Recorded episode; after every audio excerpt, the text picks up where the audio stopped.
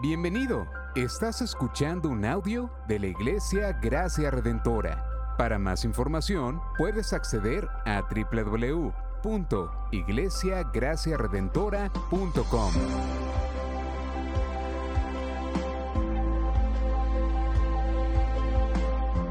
En la exposición de la palabra, el pastor Xavier Torrado.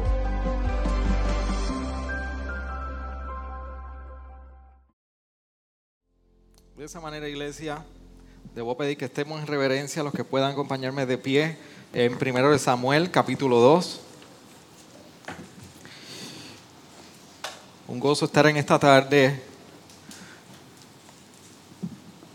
que el Señor nos concedió en su gracia y su misericordia poder llegar y reunirnos hoy, a pesar de que el panorama parecía que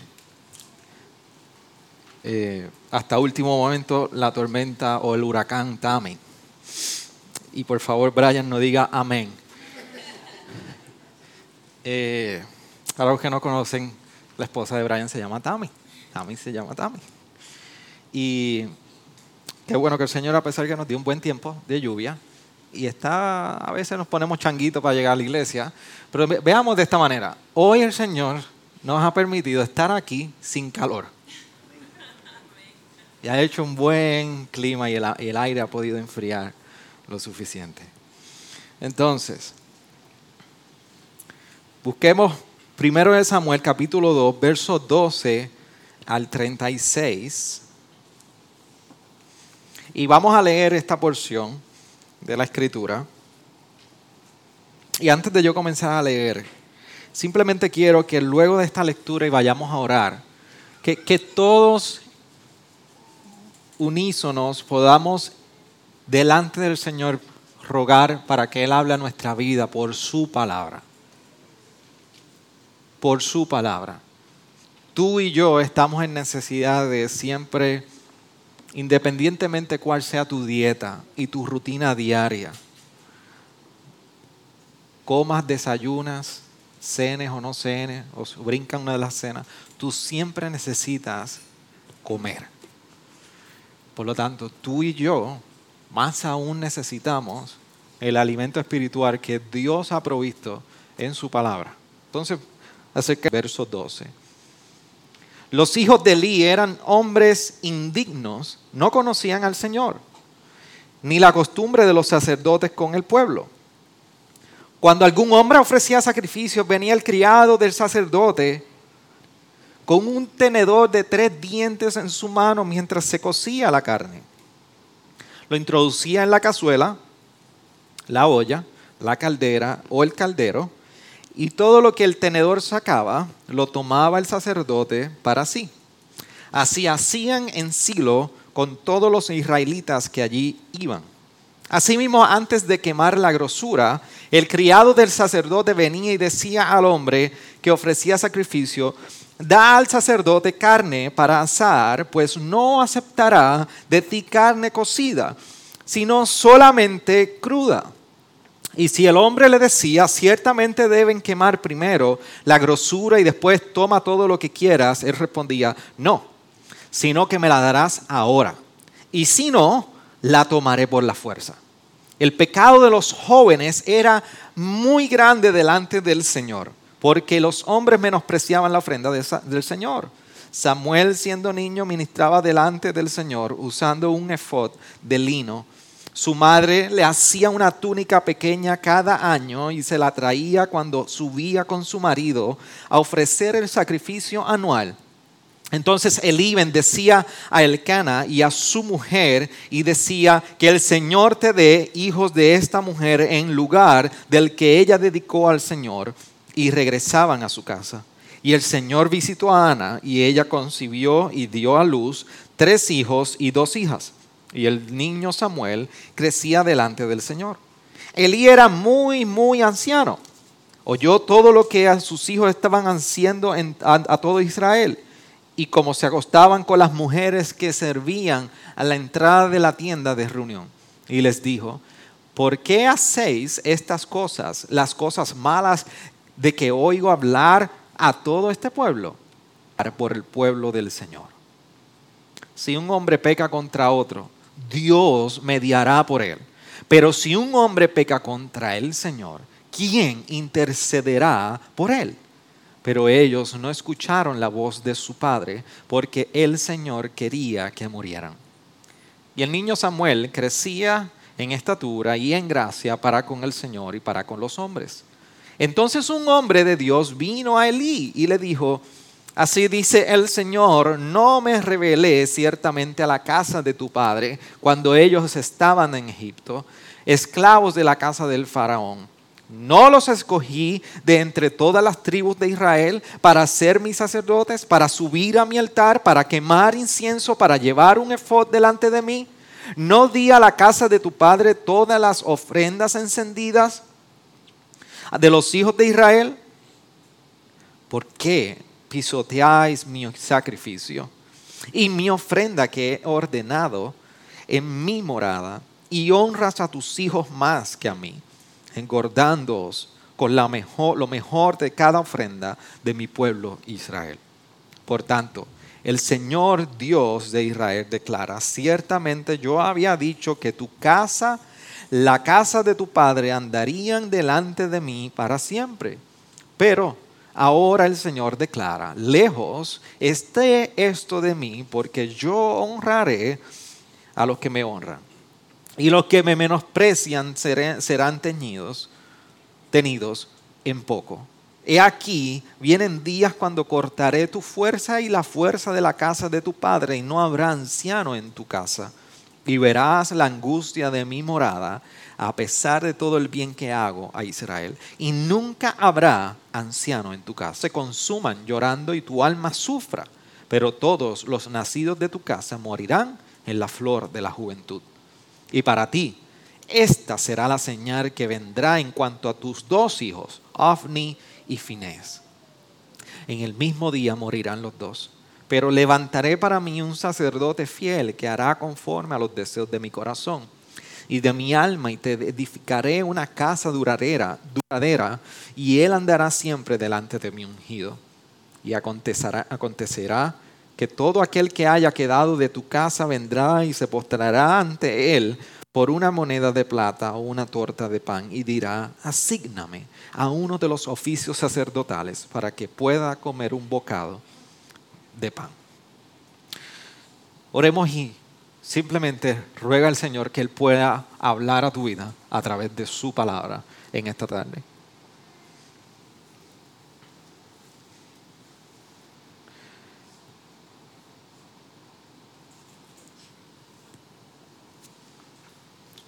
Señor, en esta tarde venimos delante de tu palabra, reconociendo que no hay poder en nosotros, reconociendo que no hay obra nuestra, que simplemente pueda transformar corazones, Señor, pueda simplemente confrontar nuestro pecado o incluso traer fortaleza y gozo. Las palabras humanas pueden animar, pero solamente tu palabra es la que no pasará. Solamente tu palabra es la que es espada de dos filos y aun cuando nuestras emociones y nuestros sentimientos no nos ayudan a discernir lo que nosotros pensamos, tu palabra es esa espada de dos filos que discierne lo bueno y lo malo. O sea, el poder de tu palabra manifiesta mientras escuchamos esta fuerza poderosa en el poder tuyo, Señor. Amén. Amén. ¿Te puedes sentar, iglesia?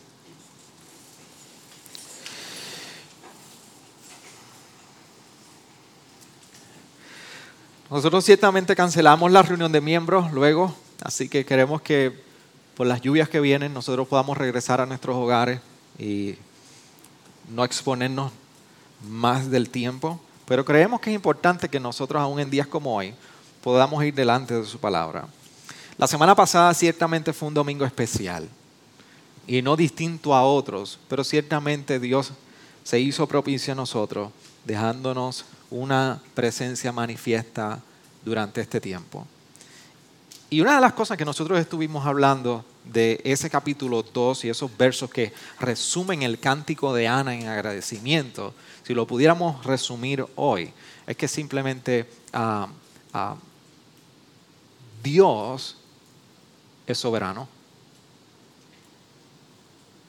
Dios siempre tiene el control. No hay nada que se le escape al Señor.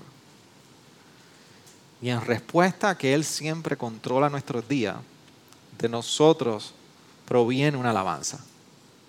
Entonces, hoy lo, maravilloso de nosotros acercarnos a la narrativa en el Antiguo Testamento es como Dios usó a autores para que pudieran plasmar la historia que Él estuvo realizando en medio de su pueblo y que pudiéramos leer la descripción de los hechos, de las obras de Dios por medio de esta historia, que fueron reales. Entonces aquí nos encontramos en esta narrativa del libro de Samuel, eh, que, que se entiende que Samuel quien redactó el libro, y Dios lo usó, y nos está contando esta obra de Dios.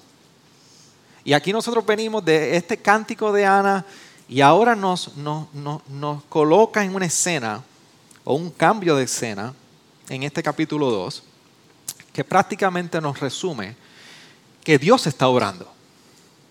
Y, y hoy yo quiero comenzar con, con ese pie forzado. Siempre está obrando. Y yo comienzo de esta manera hoy así, porque particularmente, aunque no lo planificamos, desde el momento de la oración inicial hasta lo que hemos cantado, y aún en nuestra oración pastoral, la línea ha sido, Dios lo resumió ese último cántico que nosotros cantamos, Dios siempre es fiel. Dios siempre es fiel. Y aún en la angustia, aún en la tragedia, Dios es fiel. Entonces, dos cosas, o alguien está en eso, o Dios nos está preparando para eso. Ay, Baltor, no diga eso. Pues que vivimos de este lado de la mortalidad. ¿De dónde usted vive? Usted no vive allá en, Pelandra, en el mundo de C.S. Lewis, en su novela. Usted vive aquí, en el mundo terrenal, donde hay huracanes, hay conflicto, hay sufrimiento y hay muchísimas cosas donde nos quebrantan. Entonces, qué bueno que Dios es fiel para ello. Pero habiendo dicho eso, yo hice una pregunta al, al final de la oración, es, ¿hay alguno entre, entre nosotros que está pasando en un tiempo de angustia o dificultad o de necesidad, que tiene una petición delante del Señor que necesita respuesta? Pareciera que nadie, y gloria a Dios por eso, pero eso no significa que tú y yo no hemos conocido y hemos experimentado días tras día como el día de hoy. Todo nublado, no hay un rayo de luz y parece que todo se va a poner peor.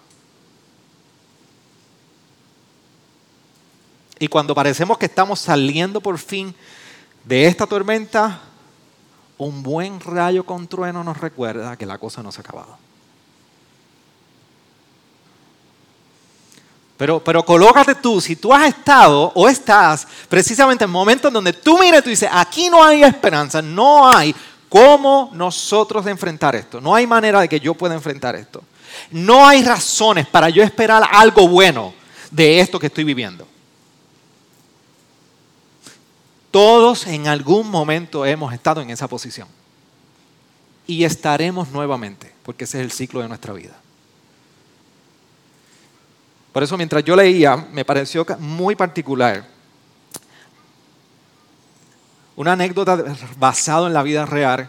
Y ya que estamos en tiempos de guerra, prácticamente, o de, rumores de guerra, con todo lo que está sucediendo en Medio Oriente, eh, leía esta, esta historia que Hace un tiempo atrás la había leído, pero, pero no me recordaba.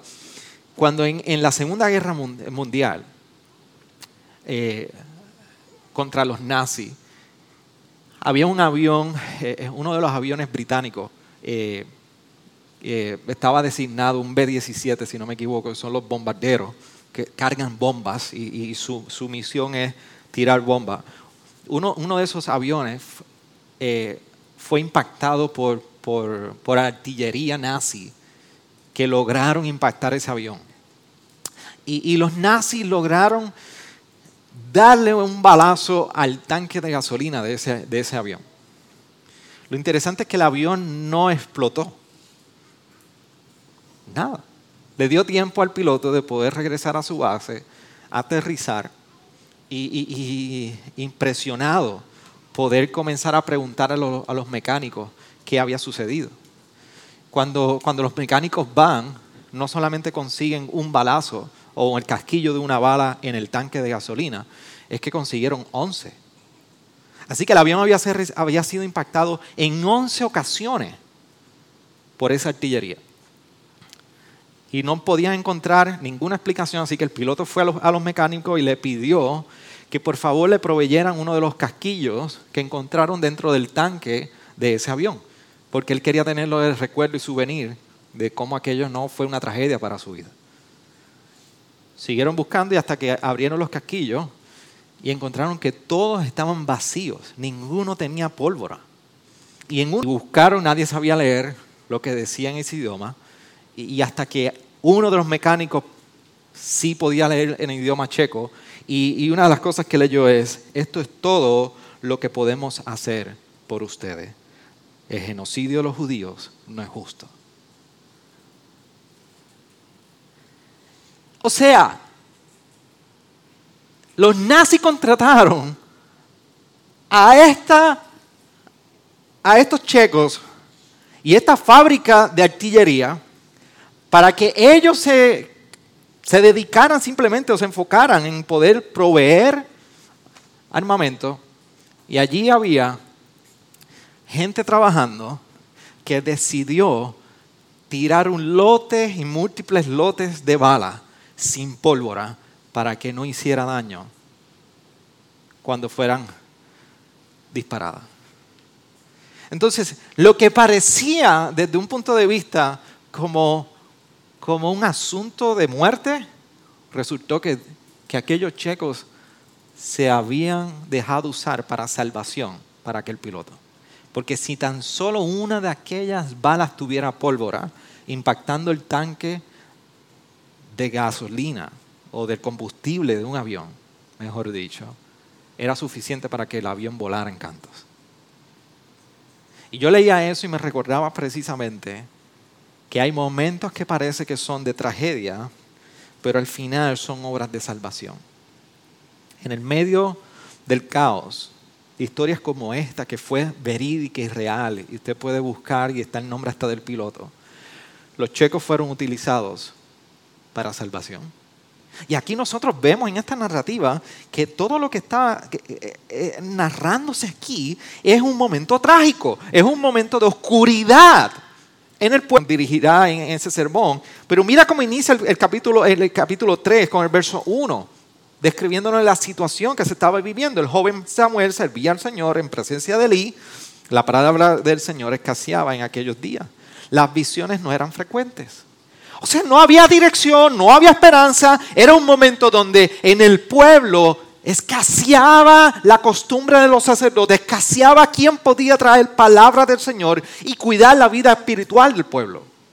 Y aquí el narrador nos cuenta y nos está dejando saber, esto es un desastre.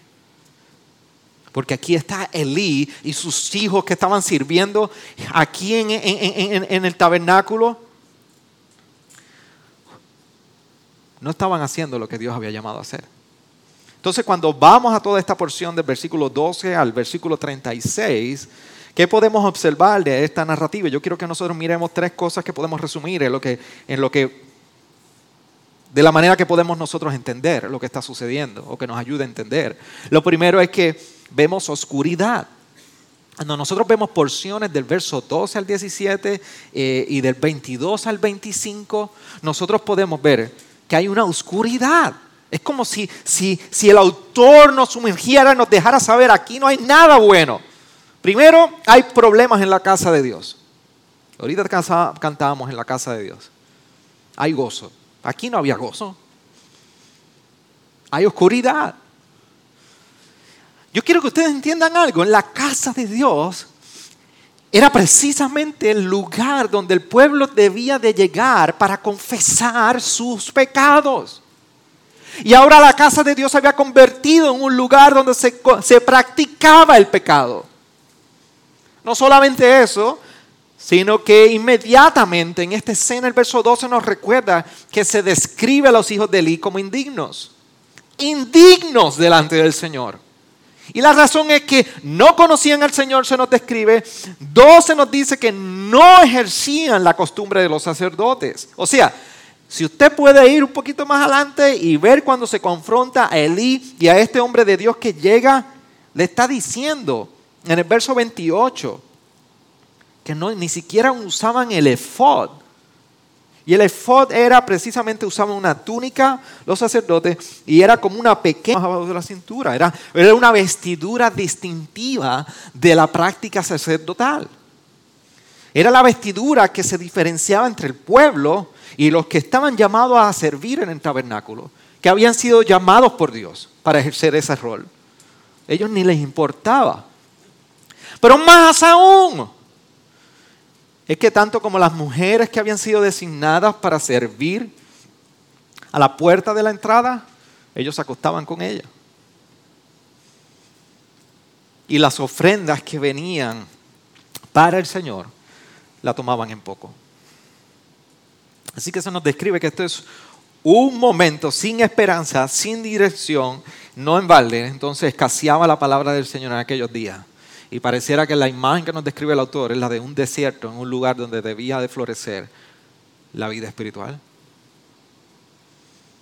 Pero en medio de toda esta oscuridad, que es lo primero que podemos observar a grosso modo en esta narrativa, es que lo segundo es que también el autor nos muestra que Dios, Dios está orando.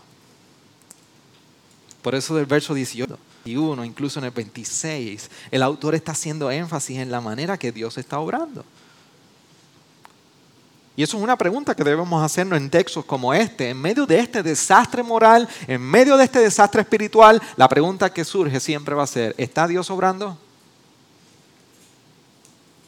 Y por eso el autor nos está confrontando más bien, nos contrasta intencionalmente entre lo que es el, por un lado el Señor hablando a la casa de Elí y por otro lado hablando a la, sobre la casa de Ana y del Cana.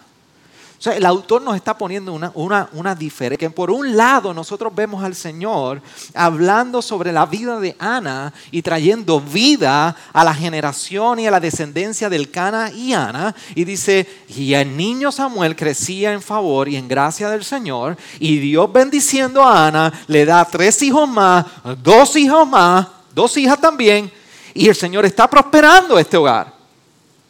Pero por otra parte habla de Elí de los indignos que son de Elí. ¿Y qué sucede con los hijos de Elí? Ellos van a morir. ¿Y qué va a pasar con la descendencia de Elí? Ellos van a morir. ¿Y qué va a pasar con Elí? Que no va a haber vida. Él va a ver con sus propios ojos el juicio de Dios sobre su casa. Así que el autor con todas las intenciones nos está diciendo, aquí en la situación de inmoralidad, de escasez espiritual, de muerte y de juicio de parte de Dios, pero por otro lado nos presenta, Dios está obrando en la contraparte. Y aquí es donde entonces en este obrar de Dios, la figura de Samuel surge como una figura de esperanza en este momento. Porque entonces se nos dice que a diferencia de los hijos de Eli que no servían conforme a la tradición, ni siquiera conocían la tradición de los sacerdotes, el verso 18 nos recuerda. Samuel siendo niño ministraba delante del Señor usando un efod de lino. Y aquí esta figura, el autor nos está diciendo, mientras tanto, Samuel está sirviendo al Señor como él le correspondía servir. Entonces tenemos un panorama de oscuridad, tenemos dentro de esa oscuridad Dios está obrando. Pero no es lo único, ni, ni, ni siquiera esto es suficiente para arreglar todo lo que está sucediendo aquí. Entonces el autor se toma el tiempo para dejarnos saber que a pesar de la oscuridad, Dios está obrando, pero también hay esperanza. Dios no dejaría las cosas como estaban. Dios traería juicio con Elí, pero Dios también mostraría su misericordia a pesar de esa gente. De hecho, es precisamente misericordia de Dios para con su pueblo. Lo que para unos resultaría juicio, para el pueblo sería misericordia. Y sabe lo que, lo que esto es lo más, lo más impresionante o no impresionante, lo más triste que nos recuerda esta porción, donde nosotros vemos que Dios insiste, porque mira, el verso 24 23 y 24 es Elí hablando a sus hijos. Y él se está haciendo una pregunta, una retórica. E, e, ¿Es cierto lo que, lo que yo estoy escuchando del pueblo? Y el verso 25 nos dice, si un hombre peca contra otro, Dios mediará por él. Pero si un hombre peca contra el Señor, ¿quién intercederá por él? Pero mire cómo el autor es detallista en decirnos, pero ellos no escucharon la voz de su padre, porque el Señor quería que murieran. Dios los había entregado a su pecado. Dios le había dado, le había permitido que sus oídos fueran sordos al consejo. Cuando alguien decide permanecer en la firme rebelión contra Dios, hay ocasiones que Dios afirma esa rebelión en ellos.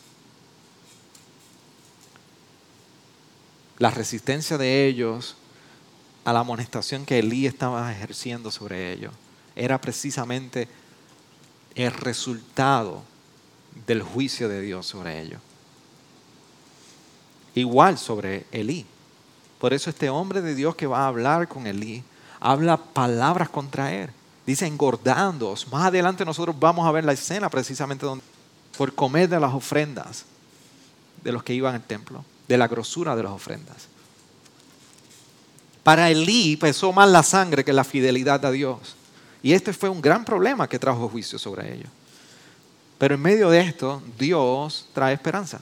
Porque entonces interrumpe, interrumpe prácticamente una palabra de, de, esperanza cuando dice que habrá un sacerdote fiel, pero levantará para mí un sacerdote fiel que hará conforme a los deseos de mi corazón y de mi alma y le edificaré una casa duradera y él andará siempre delante de mi ungido.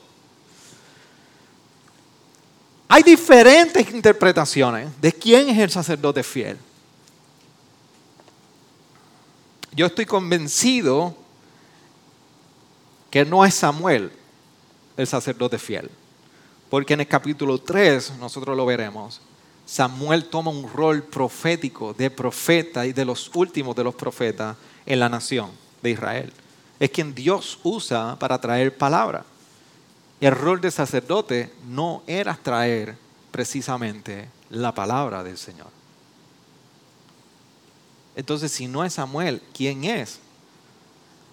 Primero de Reyes capítulo 2, particularmente de ese verso 26 y 27, nosotros vemos la narrativa precisamente en el momento que David ya está en lo último de sus días y dice que está de frío y le ponen sábanas encima y no encontraban y se le ocurrió la brillante idea de buscar una doncella virgen jovencita que lo pudiera abrazar y calentar. Claro, ahí se calentó el rey.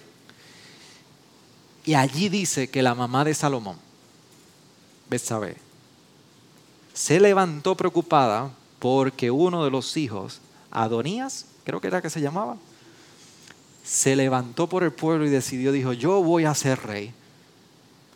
Vio se le vio la costura de que el papá estaba muriendo y dijo, yo me voy a quedar con el trono. Así que cogió y buscó varios de sus seguidores y comenzó a ser sacerdote. Y el sacerdote Abiatar, que había, quien llamó a Salomón, le dijo, tu hijo va a ser rey. Así es como Salomón llega al trono. Y dice que fue y le pidió a un sacerdote de nombre Sadoc. ¿Sadoc? Eh? Sí, Sadoc. Sadoc, profeta Natán, vayan, hagan sacrificio y déjenle saber al pueblo que Adonías no es el rey, Salomón lo es. Así que Salomón lo entronan y haciendo la historia y una muy buena novela que si usted tiene, no tiene sueño por la noche, primero de Reyes capítulo 2, léalo. Capítulo 1 para que empiece bien, desde, desde el primer season como en Netflix. Luego de todo esto, Salomón manda a matar y empieza a limpiar la casa. Y él dice que entonces en el lugar de Abiatar designa a Sadoc como sacerdote para que se cumpliera la profecía dada en Silo sobre la descendencia de Eli. Así que yo estoy convencido que Sadoc es quien viene a hacer el cumplimiento de esta profecía.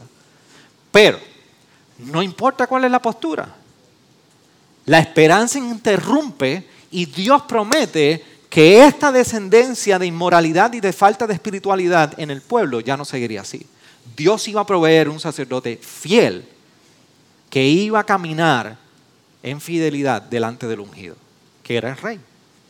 Así que Dios está trayendo una palabra donde se abriría un camino para que llegara un intercesor por el pueblo que fuera fiel. Entonces, repasando tres cosas. Hay oscuridad, en medio de la oscuridad Dios está orando. Y en ese obrar de Dios hay esperanza. Esto no se va a quedar así. Y esa es la historia que nosotros hemos leído en el capítulo 2. Pero esta historia tiene muchísimo con lo cual tú y yo nos podemos identificar. Porque para eso son las historias, para que tú y yo nos podamos identificar. Y esta narrativa precisamente nos permite identificar en lo siguiente. Tú has visto oscuridad o estás viendo oscuridad en tu vida. ¿Cómo tú puedes ver a Dios obrando en medio de las circunstancias?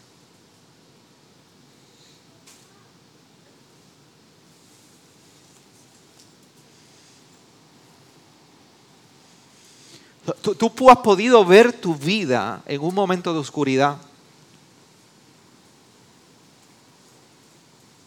Tú has podido ver tu vida en un caso donde te puedes identificar que parece que no hay pregunta a que Dios está obrando.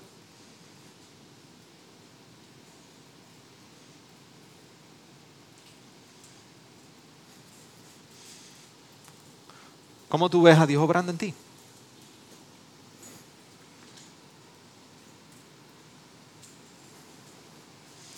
Yo te quiero compartir cómo Dios ha obrado en nosotros. Ciertamente, mucho tiempo después, nosotros vemos un gran cumplimiento de que Jesús fue ese sacerdote fiel. Por eso cuando Hebreos capítulo 2, 17, el autor escribe, nos dice, por tanto, tenía que ser hecho semejante a sus hermanos en todo, a fin de que llegara a ser misericordioso y fiel, sumo sacerdote, en las cosas que Dios atañen, para hacer propiciación por los pecados del pueblo. Su palabra nos recuerda que el sacerdote fiel fue Jesús. ¿Para qué? Para que fuera propiciación en tu vida y en mi vida. Pero no solamente eso, porque fue sacerdote fiel y hizo propiciación de nuestros pecados, nos dice Mateo 16, 18. Y precisamente en las palabras de este sacerdote, Jesús, nos dice, yo también te digo que tú eres Pedro y que sobre esta roca edificaré mi iglesia y las puertas del Hades no prevalecerán con ella. El pueblo viene a ser precisamente la iglesia, tú y yo. Y este sacerdote fiel fue y tomó su lugar para el lugar que nos ha concedido en nosotros, como iglesia.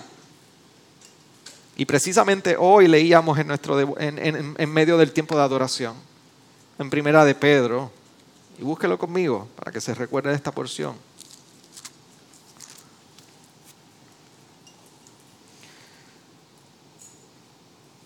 Capítulo 2, verso 9. Pero vosotros sois linajes escogidos, real sacerdocio, nación santa, pueblo adquirido para posesión de Dios, a fin de que anunciéis las virtudes de aquel que os llamó de las tinieblas a su luz admirable.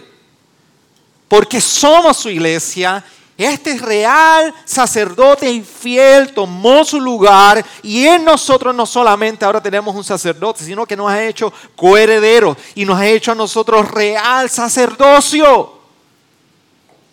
Nos ha cambiado nuestras vestiduras. Todo lo ha cambiado este sacerdote fiel y verdadero en nosotros. Ha cambiado quiénes somos, ha cambiado tus circunstancias, mis circunstancias. Entonces, ese es el estatus que este real sacerdote y este sacerdote fiel nos ha dado. Por eso hoy, cuando nosotros nos encontramos frente a, a historias como esta porción en Samuel, y vemos el caos en nuestra vida, el caos que nos rodea y el caos que nos puede estar rodeando mañana, cuando nosotros nos preguntamos realmente y cuando enfrentamos las realmente yo puedo encontrar descanso que Dios va a sacar esto al otro lado. En el caos, saber que Dios está obrando. No solamente que va a obrar, que Dios está obrando en nosotros provoca dos cosas o nos brinda dos cosas. Una, nos da seguridad. En Filipenses 1.6 se dice, estando convencido precisamente de esto, que el que comenzó en vosotros la buena obra la perfeccionará hasta el día de Cristo Jesús nos da seguridad porque aún en el silencio Dios está orando. Y Pablo nos recuerda las mismas palabras en ese capítulo 1, verso 6 de Filipenses. Hay convencimiento que el que ha comenzado a orar en nosotros, aunque no hay ruido, sigue obrando y Él va a perfeccionar su obra en nosotros.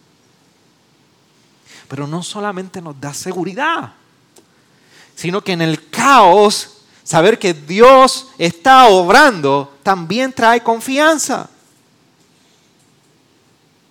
Trae confianza porque en medio de la vulnerabilidad donde tú y yo nos podemos encontrar y tú y yo podemos hasta incluso tener dudas si Dios está presente, tú y yo recibimos gracia aún en nuestra vulnerabilidad. Porque en este sacerdote, se nos dice en Hebreos 4:15, porque no tenemos un sumo sacerdote que no puede compadecerse de nuestra fe como nosotros, pero sin pecado. En el día de debilidad, en el día de vulnerabilidad, el día donde no hay respuesta a tus preguntas, tú y yo tenemos un sacerdote fiel que no nos desprecia, que se compadece de lo débil, de lo afligido, de lo dudoso, de lo insignificante que te puedes sentir, porque Él estuvo en ese lugar. Todo esto es lo que implica que tú y yo tenemos un sacerdote fiel y verdadero. Entonces, en el caos tenemos seguridad, en el caos tenemos confianza.